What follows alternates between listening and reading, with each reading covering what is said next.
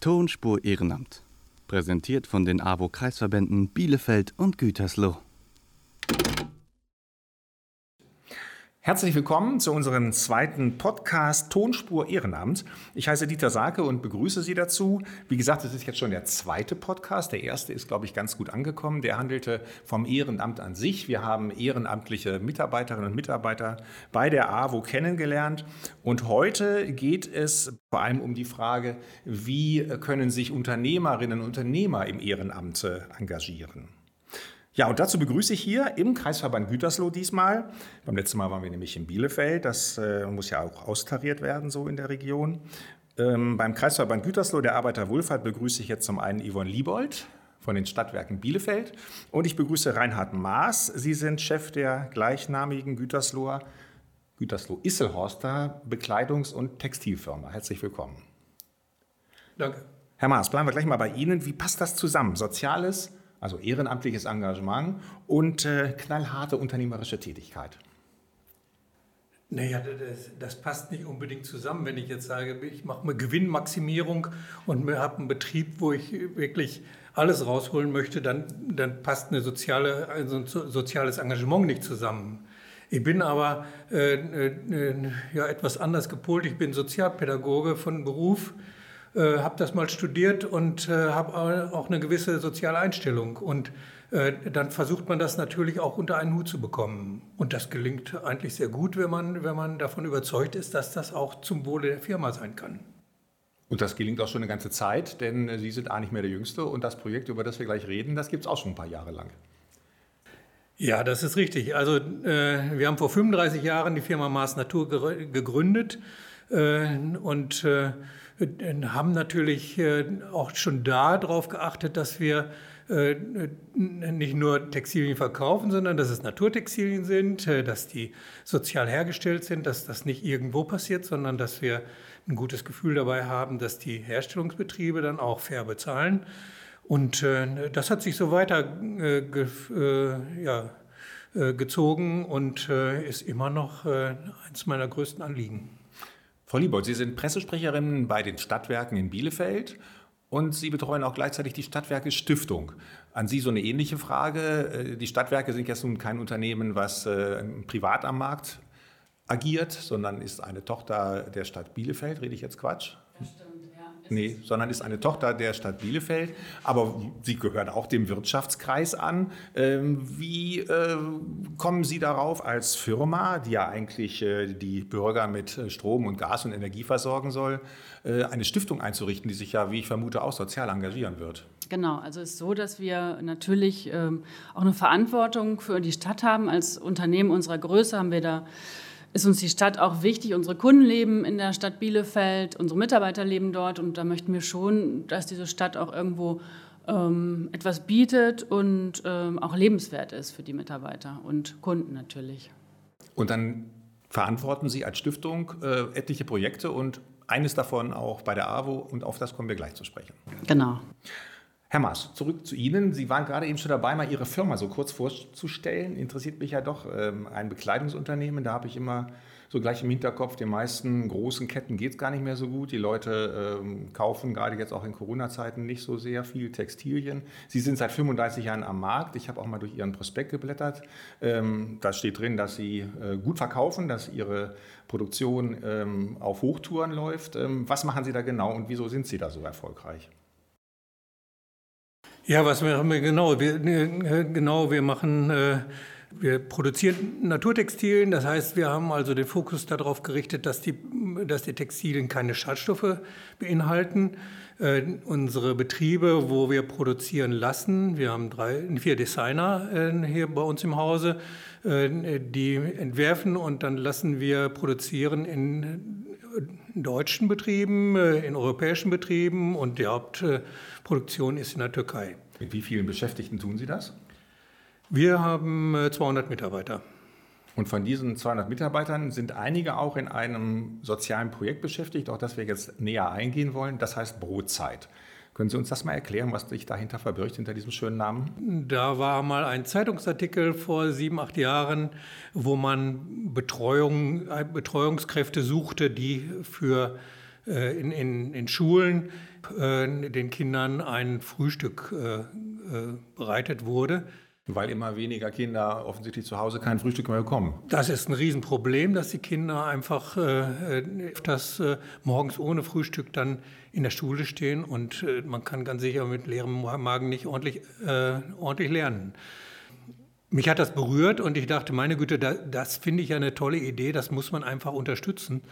Und äh, da ich einfach äh, engagiert bin bei solchen Sachen, habe ich gedacht, das könnte eigentlich ein Projekt sein, was die Firma Maas alleine betreut. Das heißt, nicht nur ich gehe dahin und helfe da morgens ein bisschen, ähm, sondern da, steht die Firma für gerade, dass, dass das äh, eine langfristige Betreuung äh, von der Firma Maas erhält. Das läuft an der Grundschule Affenwedde Bahnhof. Ganz genau. Und wie äh, konkret geht das da ab? Sind dann da Mitarbeiterinnen und Mitarbeiter von Ihnen vor Ort und äh, bereiten den Kinderchen da das Frühstück zu? Oder wie muss ich mir das Ganz vorstellen? genau so ist es. Also wir haben zwei äh, äh, Tage in der Woche, wo wir morgens um 7 Uhr vor Ort sind, ähm, äh, kaufen äh, Brötchen, kaufen Aufschnitt und, und Getränke ein und decken da den Tisch. Und dann kommen die Kinder, so wie sie reintrudeln und können da ja, sich den Bauch vollschlagen.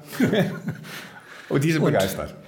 Ja, und es ist natürlich auch wichtig, dass, dass vielleicht auch mal eine Ansprechperson da ist, ja die, die dann, äh, ja, wo sie dann ihre Sorgen auch mal loswerden. Ne? also es geht nicht nur ums äh, Frühstücken, um den Magen füllen, sondern es geht auch um. Naja, zu äh, Beginn, wenn die, wenn die Kinder das erste Mal da sind, dann ist es, äh, ist es wahrscheinlich auch nur so, oh, da kriege ich ein leckeres Brötchen oder da kann ich was essen oder ich kann mir auch noch ein Brötchen mit in die Pause nehmen.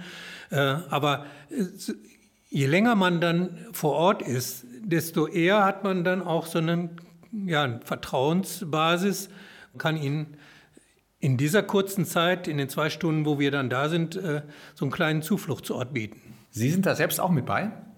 Ich bin da zu Anfang, die ersten drei Jahre bin ich dabei gewesen.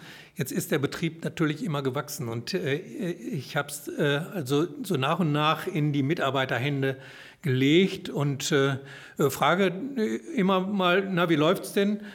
Wir haben also einen festen Stamm von sechs bis sieben Mitarbeitern, die das regelmäßig betreuen. Die führen eine Liste, wer, wer hat dann Zeit, wer hat dann Zeit. Und wir sind immer mit zwei, drei Leuten äh, an den Tagen, wo es Frühstück gibt, vor Ort. Und dann sind diese Menschen danach wieder bei Ihnen im Betrieb und arbeiten? Ja, äh, die fangen bei uns normalerweise fangen, fangen die bei uns um äh, 8 Uhr an. Äh, in diesem Fall äh, fangen sie um 7 Uhr an. Äh, die eine Stunde ist freie Zeit für sie und die andere Zeit ist Arbeitszeit, die auch bezahlt wird. Sie haben eben schon anfangs anklingen lassen, dass Sie ein sehr sozialer Mensch sind. Das hört man auch allein, wie Sie sich begeistert über das Projekt äußern, sofort heraus. Da sind Sie mit Herzblut dabei. Stellt sich natürlich die Frage, ist das Ihr einziges äh, Projekt, was Sie als Unternehmer so auf der Schiene haben oder gibt es auch noch andere über die AWO hinaus? Nee, das, das wäre das wär ja ein bisschen wenig. Also dieses Projekt äh, haben wir auf, in, ins Leben gesetzt, weil ich es wichtig finde, dass nicht nur die Firma irgendwo was spendet, sondern dass also die Mitarbeiter das mittragen. Und, und das ist natürlich nicht selbstverständlich. Ein Mitarbeiter kommt zu uns, um zu arbeiten, um zu Geld zu verdienen, aber diese Verbundenheit dann zu anderen Projekten, weil der Chef das gerne will, das ist schon, äh, schon eine andere Sache. Und äh, das ist mir gelungen, also dass die das auch von sich aus äh, weiterführen, äh, einen Ersatzmann suchen, wenn sie nicht können und, und das auch als ihr eigenes Projekt ansehen.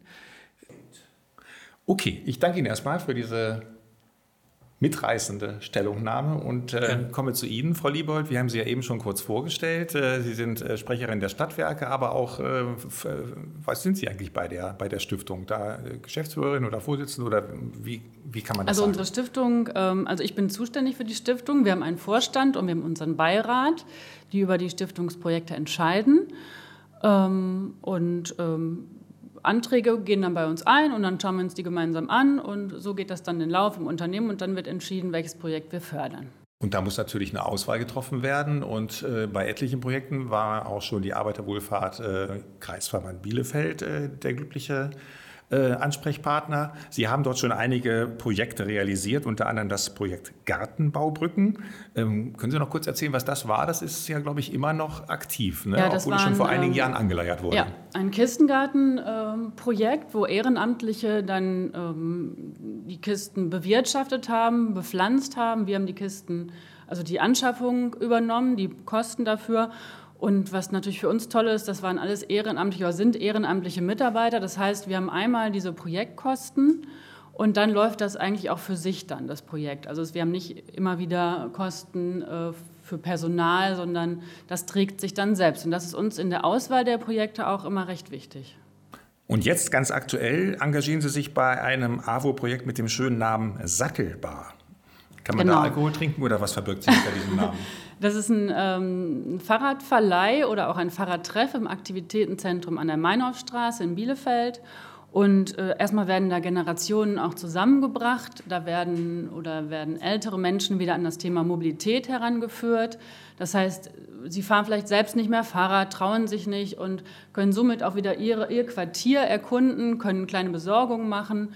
Ähm, ehrenamtliche Mitarbeiter sind dann auch in der Werkstatt und ähm, sind da auch Ansprechpartner für die, ähm, ja, für die Nutzer oder für die, für die Gäste der, des Aktivitätenzentrums. Das heißt, da kann ich einfach hingehen und mir ein schickes Fahrrad ausleihen und damit durch die Gegend fahren? Nein, also äh, wir haben 20 Ehrenamtliche jetzt, glaube ich, aktuell, die ähm, diese Fahrräder dann fahren. Das sind so ähm, Fun-to-Goes, da sitzt man nebeneinander. Fun-to was? Fun-to-go. Können Sie das mal übersetzen? ich weiß es gar nicht ganz genau. Ich kann Ihnen das Gerät, das Gerät beschreiben, wie es aussieht. Ja, umso besser. Also es sind, ähm, man sitzt direkt nebeneinander und beide treten Ach so, und einer lenkt. Ne? Okay. Genau, damit man sich in, in, die verkehrte Richtung geht. Und ähm, da kann man sich für anmelden und sagen, Mensch, ich möchte gerne mal eine Runde drehen. Dann gibt es Ehrenamtliche, weil es ist auch nicht so ganz einfach, dieses Gefährt zu bedienen. Und wir wollen natürlich auch, äh, dass keine Unfälle passieren. Und deswegen sind die Ehrenamtlichen, die dafür geschult sind und äh, machen dann Ausflüge mit den älteren Leuten, die das so allein nicht mehr schaffen. Sie haben ja eben anfangs schon erwähnt, dass es auch einen Mobilitätsaspekt hat. Ähm, weswegen haben Sie sich gerade dafür entschieden, dieses Projekt zu unterstützen als Stadtwerke Stiftung?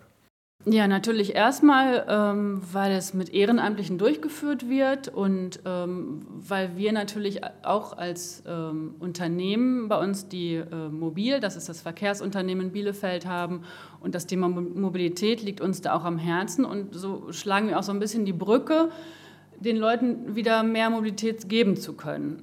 Nicht unbedingt mit Bus und Bahn fahren. Wir haben noch mhm. ganz verschiedene andere Mobilitätsprodukte. Bei uns kann man sich auch Fahrräder ausleihen, die man natürlich selber fahren muss. Aber deswegen gucken wir schon, dass wir so ein bisschen auch die Verbindung zu unseren Unternehmen auch in der Stiftung schaffen. Und vielleicht auch Menschen wieder ans Fahrradfahren bringen, die das vorher gar nicht mehr gemacht haben. Ja, auf jeden Fall so das Gefühl zu geben, mal in einer anderen Geschwindigkeit auch unterwegs zu sein und sich vielleicht auch dann wieder selbst was zuzutrauen. Das ist ja noch relativ jung, ich glaube noch im Aufbau begriffen. Ähm, soll das noch ausgebaut werden oder wie muss man sich da die Zukunft dieses Projekts vorstellen? Also wir ähm, haben das jetzt seit 2019, das ist glaube ich ins Leben gerufen worden und ähm, wir fördern das bis 2021, um natürlich diesen Aufbau da auch zu gewährleisten und hoffen dann ganz stark, dass es sich von alleine trägt und ein fester Bestandteil im Aktivitätenzentrum sein wird. Ja, Vielleicht können wir noch mal darüber reden, das ist ja nur ein Aspekt oder ein Ansprechpartner, äh, die Arbeiterwohlfahrt. Ähm, welche anderen ähm, Institutionen Sie in der Stadt noch unterstützen und vor allem nach welchen Kriterien tun Sie das?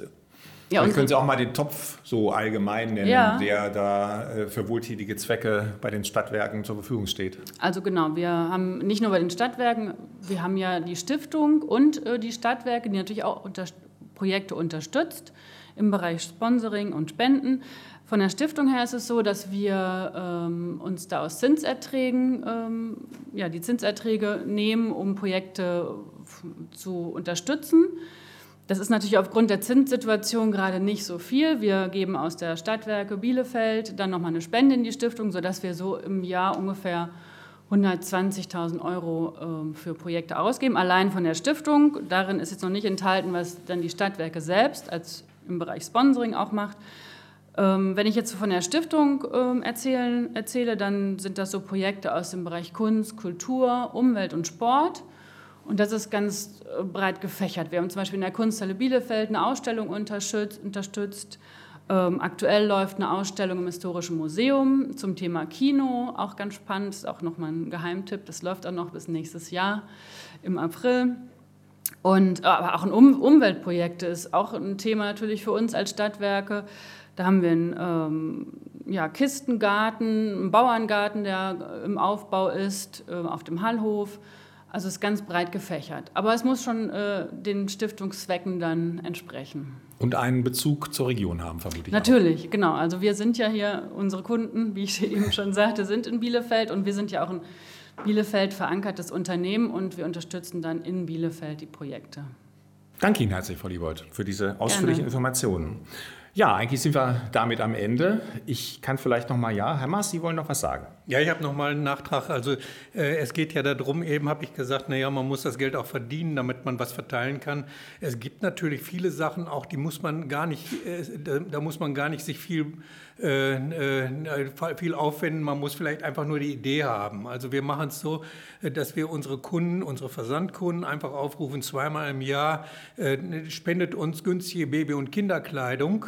Äh, und schickt die uns und wir füllen damit einen LKW, der nach Rumänien geht und äh, Sinti und Roma-Kinder dort äh, versorgt. Wir unterstützen das dann auch noch, indem wir dann versuchen, unsere Mitarbeiter mit einzubinden. Jeder Mitarbeiter packt noch ein Weihnachtspaket, was dann auch dann dorthin geht. Das ist dann sozusagen eine Nullsumme. Da brauche ich nicht viel aufwenden und das kann ich schnell umsetzen. Äh, es gibt äh, über Herrn Franzke hier im Hause wohl bekannt, äh, diese Geschichte, dass da also jetzt im Oktober wieder ein Transport startet, den man auch dort auch unterstützen kann. Dann gibt es natürlich auch noch eine Sache, wo richtig viel Geld zusammenkommt, und zwar ist das diese Mehrwertsteuer, die jetzt einmal gesenkt worden ist für ein halbes Jahr. Wir haben gesagt, okay, wir, wir äh, geben das, diese 3% Mehrwertsteuer nicht an unsere Kunden zurück. Wir kalkulieren genauso weiter. Und die 3%, die wir dann zusätzlich für uns einnehmen, die spenden wir für so wohltätige Zwecke. Wohltätige Zwecke oder Umweltzwecke und so weiter. Und ähm, wir geben also jedem Laden, wir haben elf Läden im Bundesgebiet, jeder Laden kann dann den Umsatz, die drei Prozent, dann auch das Projekt wählen, für den das gerade in dem Monat gespendet wird. Äh, für die Versandkunden haben wir dann drei, vier Vorschläge. Die können dann anklicken, ich möchte gerne für die Aktion, für die Aktion ähm, spenden. Es geht dann an zum Beispiel Amnesty, es geht an Kinder in Jemen und Frauenos-Initiativen. Äh, und äh, insgesamt äh, erwarten wir in diesem halben Jahr eine Summe von 200.000 Euro, die wir spenden können. Das, das ist, ist natürlich eine, eine, schöne Summe, die zusätzlich jetzt reinkommt und wo wir einfach sagen, ja, die können da viel mehr mit anfangen, wie ein Kunde, der für 100 Allein Euro kauft. durch die Mehrwertsteuersenkung kommen diese 200.000 Euro zustande. Wir machen in diesem sechs Monaten ungefähr so viel Umsatz. Toll. Das und dann sagt man immer, die würde nichts bringen. Schönes Beispiel, wie sich Unternehmer und Unternehmerinnen sozial engagieren können. Nicht nur bei der AWO, in diesem Fall ging es um die AWO. Danke für die vielen Beispiele. Ähm, schön ist, dass über die Wirtschaft hinaus ja auch ansonsten ehrenamtliche Arbeit wieder zunehmend Interesse findet. Ehrenamtliches Engagement bei jungen Leuten habe ich gehört, bei älteren Menschen, zum Beispiel bei Rentnern, die noch was Vernünftiges tun wollen. Also wenn Sie sich jetzt durch diesen Podcast angesprochen fühlen, auch mit Ihren Fähigkeiten, Ihren Talenten, Ihre Arbeit bei der AWO einzubringen, dann werden Sie einfach aktiv. Melden Sie sich bei den Kreisverbänden der Arbeiterwohlfahrt in Bielefeld und Gütersloh. Und wenn Sie erst mal reinschnuppern wollen, dann können Sie uns auch äh, nochmal zuhören bei dem ersten Podcast. Das sagte ich ja schon am Anfang. Der ist online, den kann man hören. Dann haben Sie einen ersten Einblick, wie ehrenamtliche Arbeit bei der AWO aussieht und was sie auch für Freude macht. Ich danke Ihnen herzlich.